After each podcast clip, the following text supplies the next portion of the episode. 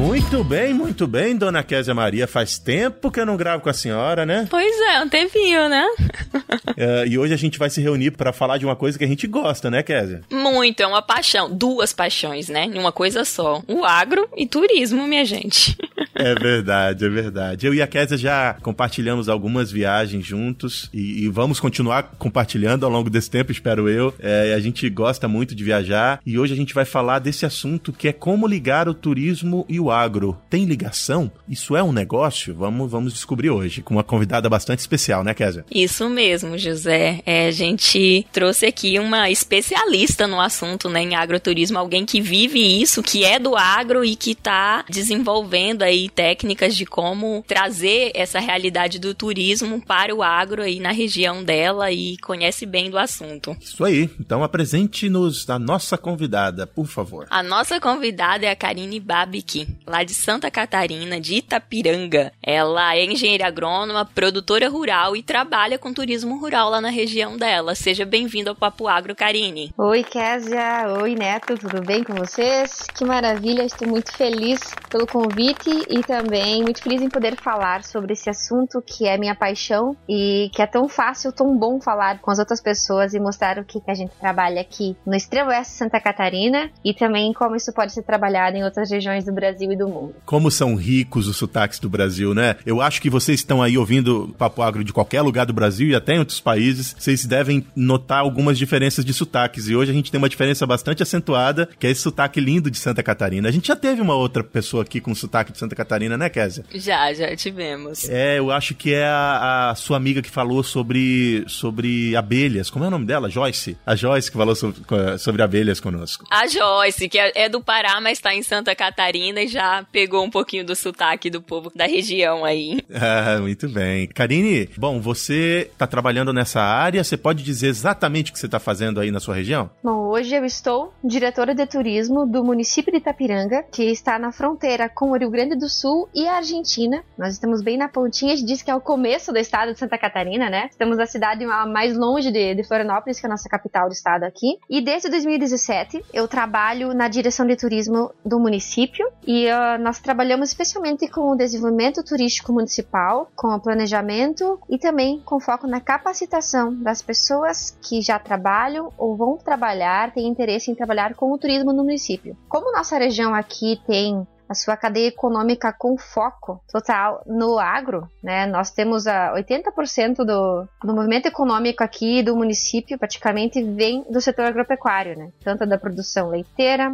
aves, suínos, a produção de subsistência, a questão madeireira e por que não trabalhar então o turismo também dentro desse setor? Então foi por isso que como município e como região agora estamos trabalhando fortemente também o agro, o agroturismo como um dos atrativos turísticos um serviço prestado para a população em geral, aos visitantes e turistas. Legal, legal. E você também comentou antes da gente começar a gravar que você também está eh, iniciando o um empreendimento na sua própria propriedade com a sua família, não é? Isso mesmo. Né? A partir desde o ano passado, minha família, assim como vários outros empreendedores locais, eh, já vinham participando de inúmeras capacitações. Uma delas do Senar, que tem, temos cinco cursos de turismo rural do Senar que são muito bons Além disso, temos uma parceria forte com a IPAGRE, que é a nossa Emater, que não seria em outros estados do Brasil, o próprio município, e também uma parceria grande com o Sebrae de capacitação desses futuros prestadores de serviço dentro do turismo. E não foi diferente a nossa família, participamos de inúmeros cursos e decidimos então, no começo do ano passado, que iríamos trabalhar também com o agroturismo. E nós demos o nome então de Sabores da Roça Agroturismo para nossa propriedade, que trabalha tanto na cadeia leiteira quanto de suínos também e desde o ano passado, desde junho, estamos oficialmente trabalhando com agroturismo lá em casa.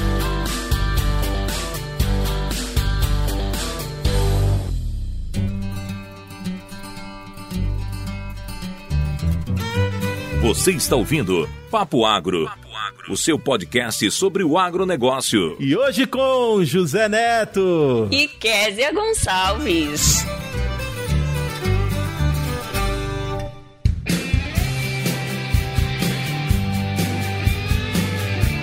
Pra gente entender o que, que é agroturismo, eh, se você pudesse resumir uh, em uma sentença ou em um minutinho de explicação, o que, que é o agroturismo? O agroturismo, ele é o turismo feito dentro de uma propriedade rural, onde os turistas visitantes podem ter experiências autênticas daquilo que é o dia a dia de uma unidade rural produtiva. Então, diferente do turismo rural, que às vezes é feito somente num espaço rural, ou do ecoturismo que pode ser feito em áreas de preservação permanente dentro de de propriedades rurais também, ou em áreas de reserva. O turismo agroecológico, que tem a ver com a parte do agroturismo também, mas muito mais focado na questão pedagógica ainda do que na experiência, né? Então, o agroturismo é justamente isso: é a produção agrícola e a prestação de serviços trabalhando juntos para o turismo. A grande diferença aí, né, é que o agroturismo vem para valorizar o setor, né, a cadeia produtiva, e é interessante que as pessoas tenham oportunidade de conhecer o campo, a realidade do campo, né, do, do produtor rural. Isso mesmo, Késia. O agroturismo vem justamente para isso aí, para mostrar que também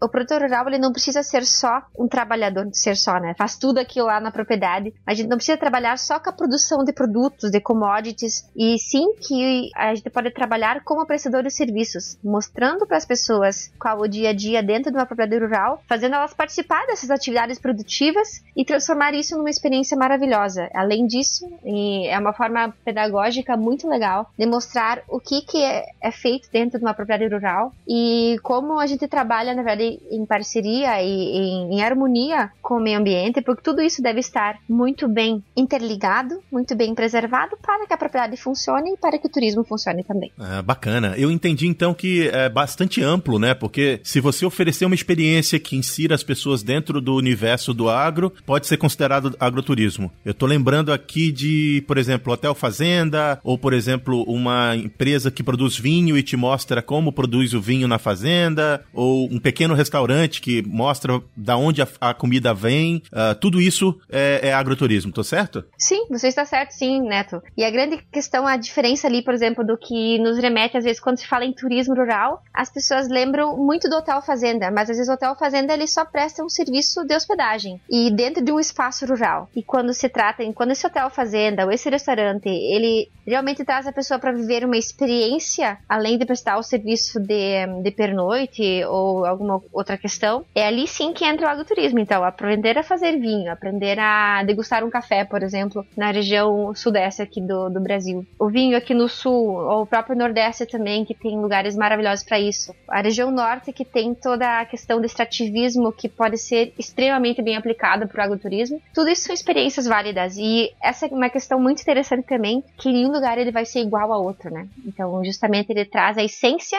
do que é a história de uma propriedade ou de uma região e transforma isso nesse serviço. Pra gente, acho que é, é um pouco novo esse termo, né? Agroturismo. Ela foi falando aí, me veio à memória vários locais que eu já passei que proporcionam, né? Que estão disponíveis essas experiências. Aqui no Pará a gente tem algumas, né, Neto? Ali na Ilha do Combu, o pessoal que faz, produz. Chocolate a partir do cupuaçu, né? Isso, extrai cacau, faz é, chocolate, você pode é, visitar a fábrica de cacau e no final é, você compra o cacau, o brigadeiro. Então, assim, valoriza muito o produto, essa questão de você poder acompanhar a produção. Quando a gente teve também no final do ano lá no Ceará, Neto, na Chapada lá, que eu não lembro o nome agora, que é um grande setor é, produtor de flores, eles têm um passeio também onde você pode acompanhar a produção de rosas, entender como funciona a produção. No final te ensina a fazer um buquê. Então, tudo isso traz uma valorização da atividade, né? E a gente passou agora, eu não sei, Karine, até queria ouvir de você se isso é algo novo no Brasil, quando surgiu, né, o agroturismo e por que hoje você vê isso como uma tendência que está crescendo tanto, está despertando tanto interesse, principalmente da população urbana, de conhecer mais o meio rural. É uma pergunta bem interessante, Kézia. Assim, o turismo rural, diferente do agroturismo, né? Então, é, só separando um pouquinho ali, ele nasceu por volta do, da década de 90, nas antigas hotéis fazenda da, da região de Lages, região serrana, aqui do estado de Santa Catarina. Ao mesmo tempo, ele já estava surgindo também em várias outras regiões do Brasil. As pessoas não buscarem mais destinos urbanos e sim destinos rurais para fazer uma visita. Uh, e no começo isso nem era entendido muito como turismo, mas depois foi se percebendo sim que era uma grande forma de trabalhar turismo. E o agroturismo em si, então, ele, depois ele foi se desenvolvendo no, no país e já no começo dos anos 2000, essa terminologia começou a ser usada, se eu não me engano, não tenho plena certeza. Então o agroturismo ele, ele foi focado aí para ser trabalhado especialmente pela agricultura familiar, o que é uma grande forma de agregar valor e renda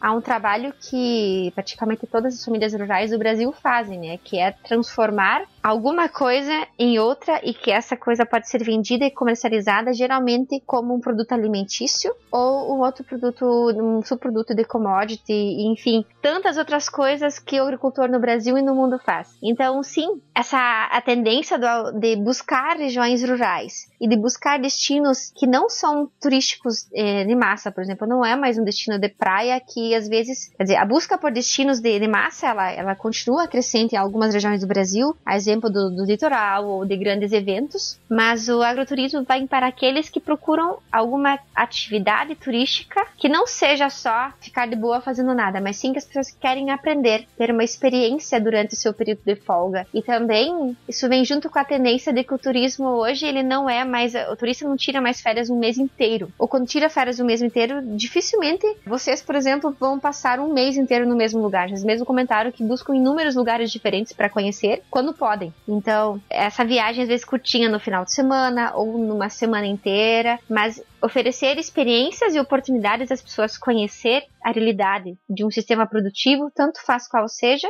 e elas se inteirarem disso de forma a sair com um aprendizado novo e também valorizando toda a forma de produção que se tem dentro desses lugares. Não sei se fui muito clara, mas é assim também a gente pode perceber que as pessoas no Brasil e no mundo é uma tendência à urbanização, né? Não sei em quanto tempo mais de 80% das pessoas vão morar em cidades. Então, para quem pode ter uma experiência que seja fora de um centro urbano, é, isso sempre vai ser mais procurado, especialmente por núcleos familiares. É, destinos para pessoas mais jovens geralmente não são tão agrícolas, né? Mas quanto maior a preocupação na, no bem-estar familiar, maior é a busca por destinos turísticos que são mais tranquilos e onde as pessoas podem ter aprendizados e vivências. Ah, legal, legal. Eu acho que a, o negócio vai crescer uh, e vai crescer mais ainda por conta desse, desse problema de saúde pública, coletiva e mundial, que é a pandemia, porque as pessoas vão realmente, eu, eu acredito, vão buscar experiências mais intimistas também. E talvez essa, esses empreendimentos rurais sejam uma boa opção para essas pessoas que querem viver uma experiência que não é uma experiência para duas mil pessoas, é uma experiência para oito pessoas, ou para dez, ou para duzentas, sei lá. É bem legal. Eu moro aqui nos Estados Unidos e a, aqui nos Estados Unidos eles têm uma, uma forma de explorar cada pequeno detalhe uh, que pode ser explorado como um ponto turístico de uma forma invejável, sabe? Então eu sinto que o Brasil tem muito mais potencial do que eu vejo que eles têm aqui. Uh, e se a gente souber realmente criar uma abordagem produtiva para esse, pra esse tema, a gente pode adicionar uma, uma, uma nova fonte de renda para essas propriedades, que eu acho que isso também é importante, né? Nossa, com certeza. Isso que você falou é muito importante, Neto, porque nós somos acostumados a trabalhar para a produção. Produzir, produzir, produzir. Nossas propriedades aqui, vizinhas, eh, na região inteira, a maioria que está dentro de uma cadeia produtiva maior, como a do leite, a do, do frango, do suíno,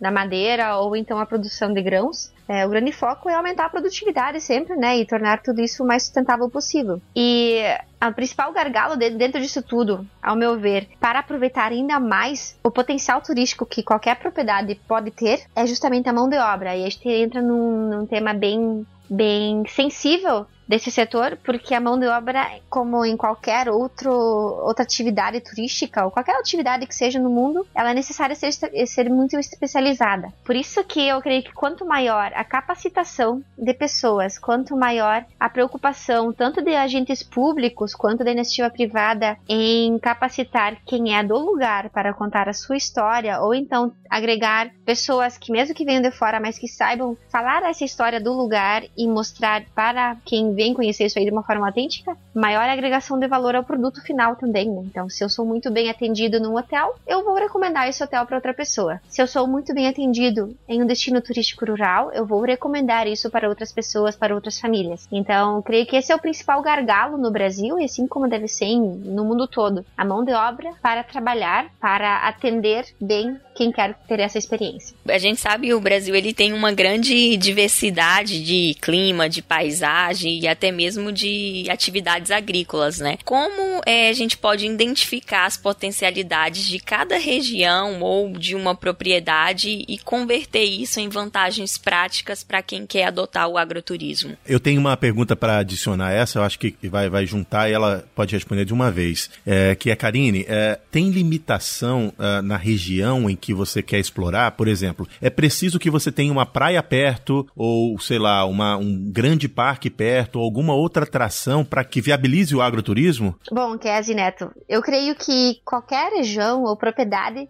possui potencial, tanto de produção, se não for de grãos, vai ser de qualquer outra coisa, a menos que ali seja solo lunar, né? Então, alguma coisa a gente sempre pode tirar de algum lugar. Assim como o Neto comentou antes, é, nos Estados Unidos, outros países, eu conheço um pouco da experiência europeia também, eles utilizam cada cantinho para agregar valor. E isso é possível no Brasil, sim. Então, eu creio que sim, qualquer região ou propriedade que tenha interesse, se capacite e planeje muito bem as ações, pode aderir a essa atividade. É necessário observar a concorrência ao redor? Sim. É necessário ter praia ou grande parque em redor? Não, não é necessário. É necessário ter pessoas que busquem esse tipo de atividade. E acredito que as pessoas têm interesse em, em conhecer uma atividade turística no meio rural, sempre vão ser uma porcentagem de um grande total. Então, é sempre possível isso aí sim. Aqui na nossa região, nós temos uma região extremamente acidentada, não é uma região plana, nós temos muitos rios, rios, temos bastante água disponível, esses recursos naturais são é muito rico nesse sentido também. As propriedades são todas propriedades pequenas. Nós estamos a 700 quilômetros de qualquer praia mais próxima, mas nós temos um rio grande aqui, que é o Rio Uruguai, que é o maior rio da região sul do Brasil, próximo da gente. Mas ele não é necessário ter nada disso próximo. O que é necessário é que se tenha um conjunto de atividades turísticas nesse redor. Então, no, uma propriedade sozinha, ela não vai conseguir fazer o agroturismo por muito tempo se ela não tiver o apoio, talvez, do poder público ou de, especialmente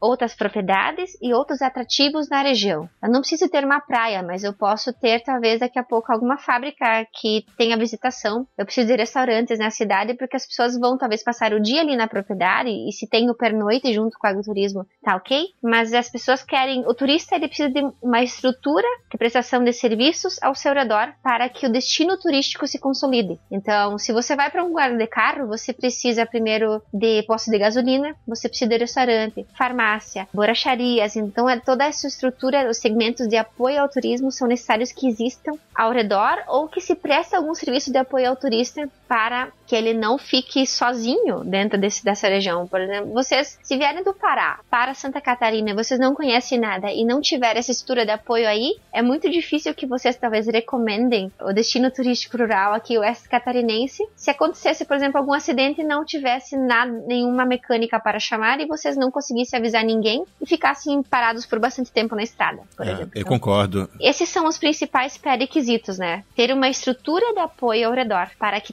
toda essa cadeia funcione. É, a infraestrutura é essencial e aí é, o poder público tem que estar tá junto, né? Tem que entender que isso é um potencial e estar tá junto para prover esse, essa infraestrutura. Com certeza, você está certa. Isso. Kézia, eu respondi toda a tua pergunta antes, não sei, uh, eu acho que esqueci a última parte. Respondeu sim e, e me surgiu aqui até uma outra pergunta quando vocês falaram em, em, em infraestrutura, em infraestrutura requer investimento e eu queria saber com relação a incentivo ao desenvolvimento do agroturismo, se existe algum incentivo por parte do governo, se existe linhas de crédito específico para essa atividade, que se adeque né, à realidade do, do turismo, do agroturismo. Sim, existem linhas de financiamento do governo federal, existem linhas estaduais, daí difere em cada estado do Brasil, mas eu sei que, por exemplo, existe o, assim como existe o Pronaf Mulher e o Pronaf Jovem, existe o Pronaf Turismo Rural. Ao menos em alguns lugares ele foi usado. Hoje, realmente eu não sei dizer exatamente como está essa linha de financiamento, mas eu creio que ela continua de pé por parte do governo federal. Nos estados, aqui em Santa Catarina, nós temos também a regulamentação do TRAF, que essa sigla significa então turismo rural na agricultura familiar. Então, para quem é pequeno produtor rural, que tem até quatro módulos fiscais, que seria aqui um módulo fiscal é de 25 hectares, eu não sei qual que é o tamanho do módulo fiscal do Pará, mas pode até ter quatro módulos fiscais que se enquadra dentro da agricultura familiar, se também uh, se enquadra num faturamento anual, que eu não vou lembrar agora, mas existe um limite para isso. Aí você pode trabalhar com a emissão de nota fiscal eletrônica de produtor rural para turismo rural. Ah, essa regulamentação do TRAF, do turismo rural na agricultura familiar, ela é sujeita a uma tributação igual à alta tributação praticamente do, do produtor rural, sem ter que pagar as altíssimas taxas de que são impostas a algumas outras empre a empresas da prestação de serviços, por exemplo, que às vezes passa de 17% de, de imposto, né? Então, aqui no estado temos essa regulamentação e além disso, algumas linhas de crédito, especialmente junto à EPAGRE, que é a nossa Emater de outros estados, né? Empresa de pesquisa agropecuária aqui no estado, que também auxilia na, em linhas de crédito focadas no turismo rural. Uma coisa muito legal é que todas essas linhas de crédito aí, elas, especialmente as da EPAGRE, elas estão sujeitas a uma capacitação daqueles que trabalham com o setor. Então não estão sozinhos, né? A gente pode contar com a ajuda de profissionais que orientam e ajudam a, a, a nortear as ações de investimento dentro da propriedade também.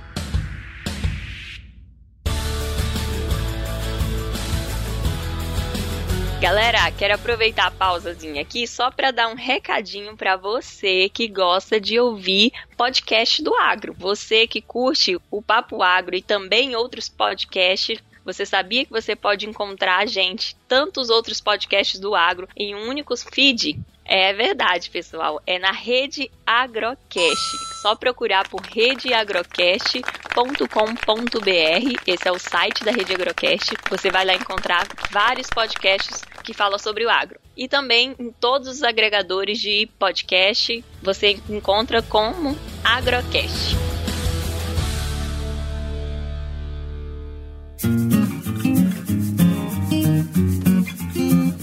Eu tenho uma pergunta pensando no, nas pequenas propriedades de qualquer lugar do Brasil. Digamos que nós sejamos uma família que tenhamos lá, sei lá, como você falou, de 4 a 5 módulos rurais, ali por volta de 100 hectares de área, e eu esteja produzindo farinha no Pará ou, por exemplo, suinocultura lá no, na, em Santa Catarina. Quais as expectativas que essa família pode ter com relação ao apoio no sentido de treinamento, como é o caso de você já ter citado algumas vezes ali, treinamento para poder empreender nesse, nessa área? Quanto de incentivo financeiro. De fato, não é nem incentivo financeiro, é de remuneração do, do, do serviço. Quanto que a, essa família pode esperar que ela vai conseguir de instrução e quanto que essa família pode esperar conseguir de receita? A pergunta é bastante delicada, Neto, porque a questão da instrução depende muito de, de onde esse, essa propriedade está inserida. Aqui, através do Sindicato Rural de Itapiranga, em parceria com o Senar, nós fizemos três cursos grandes de capacitação com um grupo que foi mobilizado pela prefeitura. Então, em parceria com, com o sindicato, mobilizamos um grupo pela prefeitura, abrangendo pessoas não só do município, mas da região que já tinham interesse em trabalhar com agroturismo ou já estavam trabalhando com agroturismo e com o turismo rural. Então, o Senar foi um grande parceiro e ainda é um grande parceiro para capacitação, para treinamento e preparação de pessoas que queiram trabalhar com o turismo rural. Em todo o Brasil, o SEBRAE, que é o Serviço de Apoio a Micro e Pequenas Empresas, também possui vários programas de auxílio de capacitação e de um, preparação de pessoas para trabalhar com, com todas as linhas de turismo, especialmente também do turismo rural. Menos em alguns lugares já ouvi falar bastante a respeito. Temos vários municípios que investem nisso aí e, especialmente agora, nesses últimos meses, com a pandemia, tem inúmeros cursos online que são gratuitos para se trabalhar nisso aí. O Ministério do Turismo também, ele tem um programa de regionalização do turismo e dentro do Ministério do Turismo existem dois cursos muito legais. Um deles é para gestor de turismo e outro para o atendimento ao turista, que são universais. A questão da gestão ela deve existir em qualquer propriedade e também no setor público. E o atendimento também é universal, né? A gente pode acabar trabalhando com pessoas do mundo todo quando atende turistas. Esse auxílio do Ministério do Turismo, essa preparação é totalmente gratuita. A única questão é que quem faz o curso deve ter acesso à internet pelo tablet, computador ou celular. Então, existem inúmeras formas de se capacitar. Quanto à receita, ao que cada propriedade pode ganhar com o turismo rural vai depender de, do investimento que é feito, uhum. da preparação da propriedade para trabalhar nas questões contábeis, especialmente um dos grandes é, gargalos aqui é separar o que é produção do que é turismo. Então são é, dois tipos de entradas diferentes que tem na propriedade. É necessário separar o que vem do turismo do que vem da produção. E se você tirar da produção, você tem que devolver. Por exemplo, eu vou servir um café para o turista. Eu preciso, se eu sirvo leite, que eu tirei das vaquinhas que eu podia vender também esse leite, eu preciso retornar esse recurso para a produção. Eu posso emprestar dela, mas senão no final eu não vou saber de onde eu tirei o dinheiro e o que, que realmente está rendendo na minha propriedade. Então, tudo isso depende muito do tipo de serviço que é ofertado, da precificação que é feita e também do produtor, da produtora rural entender que é necessário separar as atividades, é necessário separar essa parte contábil também para poder saber exatamente qual atividade está rendendo e quanto é preciso ou necessário cobrar e até onde é possível ir com a questão da margem de lucro. Caramba, bacana. Excelente insights agora, hein? Muito bom. É, eu estava aqui pensando, e de fato, essa questão, esse capital de, de conhecimento com relação à administração ainda é precário na, nas, nas pequenas comunidades, né? E para qualquer uma das atividades, você precisa entender quanto você gasta, por quanto você pode vender e quanto você está ganhando. Mas deve ser muito mais complexo se você juntar tudo, né? Você falou da vaquinha, você está criando a vaquinha, você podia vender o leite, mas você está servindo leite no café do turista que está visitando a sua fazenda. É uma cadeia muito apertadinha, muito junta ali, né? Sim, isso é muito sensível e mesmo nós, a nossa propriedade, nós enfrentamos problemas com isso aí. E assim como acho que 80% das propriedades rurais brasileiras, as pessoas sabem administrar muito bem a parte produtiva,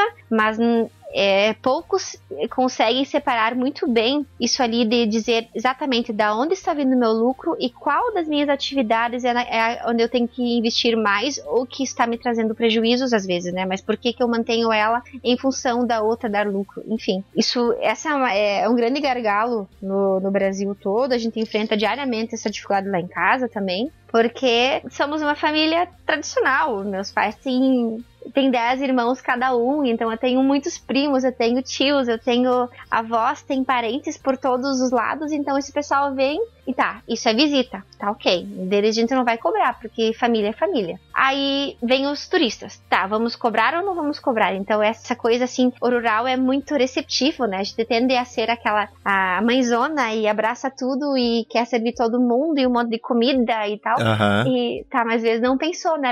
Realmente era necessário tudo isso aí? Ou o turista já ia sair totalmente satisfeito se nós servíssemos ao invés de servir cuca, pão, salame, torresmo, uh, fazer um waffle, que é uma comida tradicional daqui, precisava servir um pão de queijo junto ainda? Será que precisava fazer um bolo? Sabe? Então, essa questão aí é muito sensível mesmo, porque trabalha nossas memórias afetivas e no que, que nossas mães, nossos avós costumavam servir para as famílias, mostrando que tinha abundância, né? É muito engraçado quando a gente olha por tudo, para tudo isso aí, e é difícil mesmo separar uma questão da outra. Mas eu, eu sei que é possível, com bastante trabalho, sim, planejamento, mas é possível.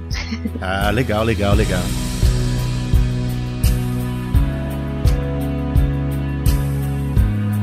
Para finalizar, a última pergunta que eu tenho, Karine, é com relação ao cuidado que a gente tem que ter. Eu imagino assim, você tá trazendo aí pessoas com outras culturas, com os outros hábitos para dentro da, de uma propriedade que, que as pessoas já têm uma, uma rotina. Eu, como sou da área ambiental, eu penso sempre no lado ambiental, na questão da gestão ambiental. E qual a preocupação que vocês têm com relação a, a conservar tanto o meio ambiente, como também conservar a originalidade e as características características, né, dessas propriedades do, do meio rural. Cuidado para que não tenha um, um crescimento desordenado, né, dessa atividade, que venham prejudicar o, o meio rural, venham prejudicar a propriedade, o meio ambiente. Bah, Kézia, é, é muito importante citar isso aí, que a propriedade por si só, ela já mantém, exemplo da nossa, mantém seus 20% de reserva legal. Temos uma área de preservação permanente, temos um riacho que faz uma divisa com a propriedade. Temos inúmeros cursos d'água, né? Temos reservatórios de água na propriedade. Temos áreas com relevo bastante acidentado, onde é necessário que a gente preserve também a mata, a mata nativa. Então, assim como em outras atividades produtivas, no turismo isso é extremamente necessário e quanto melhor a propriedade está em relação à sustentabilidade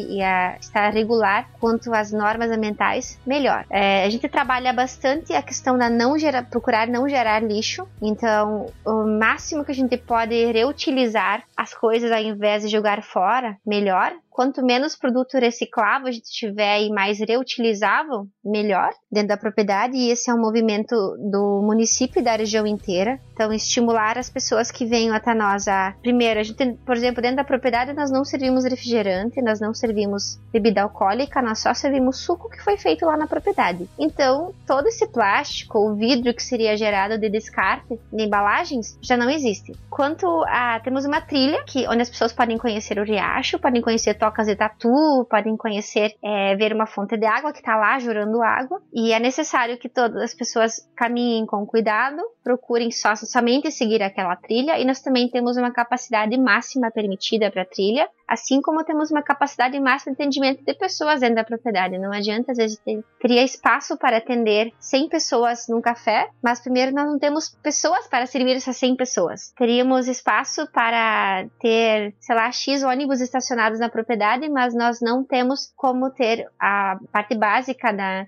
sanitária, né? Não teria banheiros para todo mundo. Então, a propriedade se planejou para atender um número X de no máximo 30 pessoas por vez, por exemplo. E dessa forma, a gente consegue fazer uma manutenção bem tranquila da parte sanitária e também ter um certo controle de quem visita aí, porque são os grupos então seguem juntos quando vão fazer a visitação, fazem a trilha, andam de caretinha, têm experiência rural, depois podem degustar um almoço ou café da roça, mas tudo com muito, com muito cuidado e, esse, e essa preocupação em a gente saber qual que é o nosso limite de atendimento. Que bacana. E outra questão que eu acho importante citar, tá? a gente tem que seguir as normas uhum. sanitárias vigentes de, da vigilância sanitária, né? Quando a gente trata de se tem é, propriedades que trabalham com hospedagem, tem que seguir as normas vigentes de hospedagem. E então essa é uma questão muito sensível também, porque a gente gostaria de servir tudo que serve na propriedade, nem sempre pode, né? Nem sempre pode servir tudo que está sendo produzido, a não ser que o, o turista se transforme em visita, aí é possível.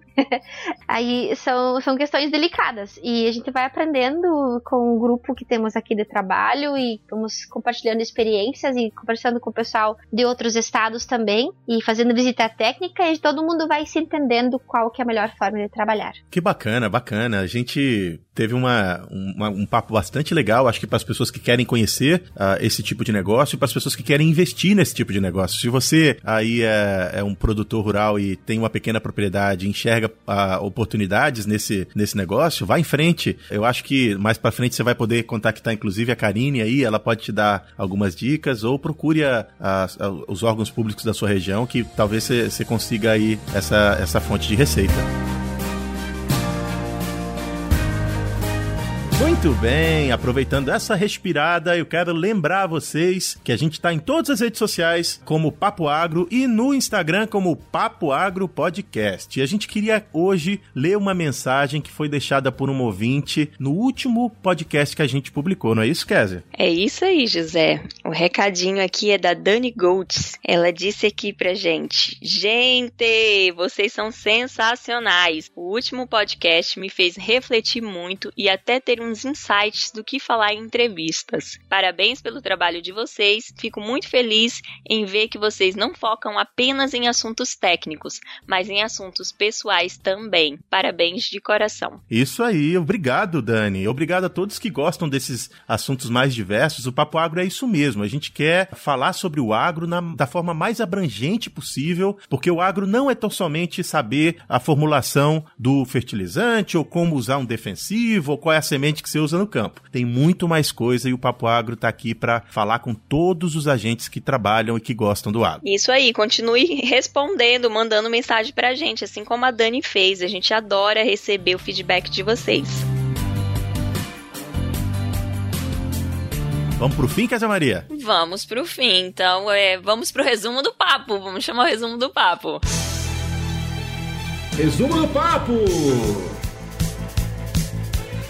Pra Karine, pessoal que não sabe, o resumo do papo é quando a gente finaliza aqui com uma pergunta ao nosso convidado ou sobre o que a gente mais gostou. E eu tenho uma pergunta aqui para finalizar no nosso resumo do papo, que vai de encontro justamente com isso que você falou, José. Então, Karine, eu queria saber de você o que te motivou e motivou a sua família a investir no agroturismo e como você espera ver a sua propriedade que trabalha com agroturismo daqui a 10 anos. Uau, o que nos motivou, em primeiro lugar, foram pessoas que nos visitaram nós somos uma família rural, temos bastante amizade com inúmeras outras famílias da nossa região. A gente mora numa comunidade pequena do interior do município de Itapiranga, a 18 quilômetros da cidade, e é costumeiro receber visitantes e nós já costumávamos fazer essa experiência com as pessoas, levá-las para conhecer a propriedade, não só recebê-las e ficar fazendo sala dentro da casa. Algumas visitas então nos falaram: "Bah, por que vocês não não recebem pessoas aqui e cobram para isso e fazem o que vocês fizeram com a gente aqui, mas com pessoas que talvez não são conhecidas conhecidos ou familiares. Então esse foi um grande incentivo. Logo depois eu iniciei os trabalhos no município Itapiranga e vi que realmente isso é muito possível sim. Participamos de capacitações e fomos entendendo como família que a gente gostaria sim de abrir as portas da nossa propriedade para mostrar qual o nosso dia a dia, ou ao menos uma parte dele, para os turistas e conseguir um dinheiro com isso também, agregar um, valor ao serviço que já é feito dentro da propriedade. E eu vejo os sabores da roça agroturismo, que é a nossa propriedade, daqui a 10 anos como uma das propriedades extremamente consolidadas na prestação de serviços dentro do agroturismo aqui na nossa região, assim como várias outras. E eu percebo também que é necessário que a gente eh, capacite mais mão de obra, nossos vizinhos, conhecidos ou amigos que já se colocaram à disposição para auxiliar no atendimento de turistas. Então eu vejo os Sabores da Roça Agroturismo como uma das propriedades de referência em agroturismo na região extremo-oeste de Santa Catarina daqui a 10 anos. E eu aproveito aqui para convidar a todos que queiram conhecer um pouquinho mais de forma virtual, acesse lá Sabores da Roça Agroturismo no Instagram e também no Facebook, onde a gente compartilha quase diariamente um pouquinho do que é o nosso dia a dia. É, no momento, devido à pandemia e para ter maiores cuidados com a nossa família e com os visitantes, nós suspendemos temporariamente as atividades turísticas justamente para manter a nossa saúde em dia e também de quem nos visita. E provavelmente a partir do mês de setembro voltaremos a atender. E uma das coisas muito importantes dentro do agroturismo e como inúmeras outras é, atividades turísticas é necessário o agendamento, um agendamento prévio para que nós, como propriedade produtiva, possamos nos preparar para atender quem nos visita, quem quer conhecer a atividade.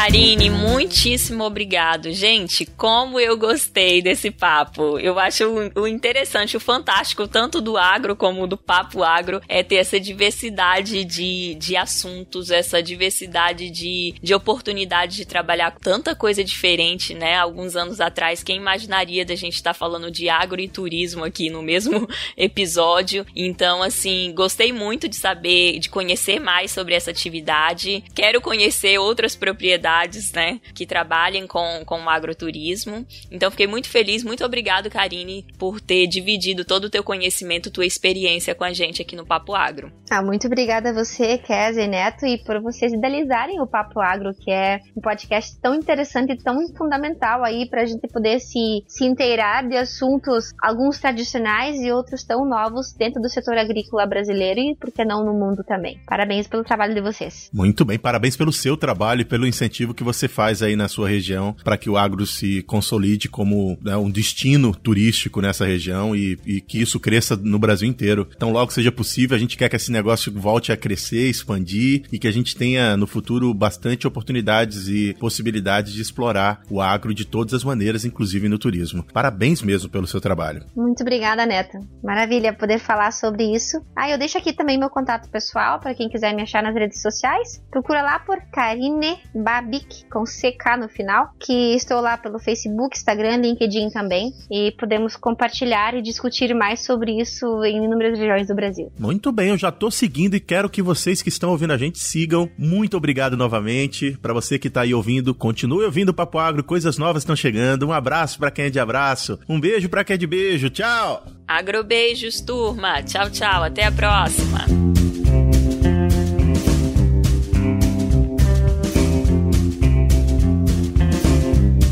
Resumir uh, em uma sentença ou em um minutinho de explicação, o que, que é o agroturismo? O, ag... ah, o que, que é o agroturismo? Bom, o agroturismo, ele é... É porque enrolou aqui, né? Vocês estão. Mas é assim mesmo. Cortou.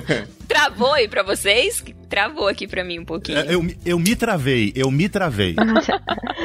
tá tudo certo. Acontece.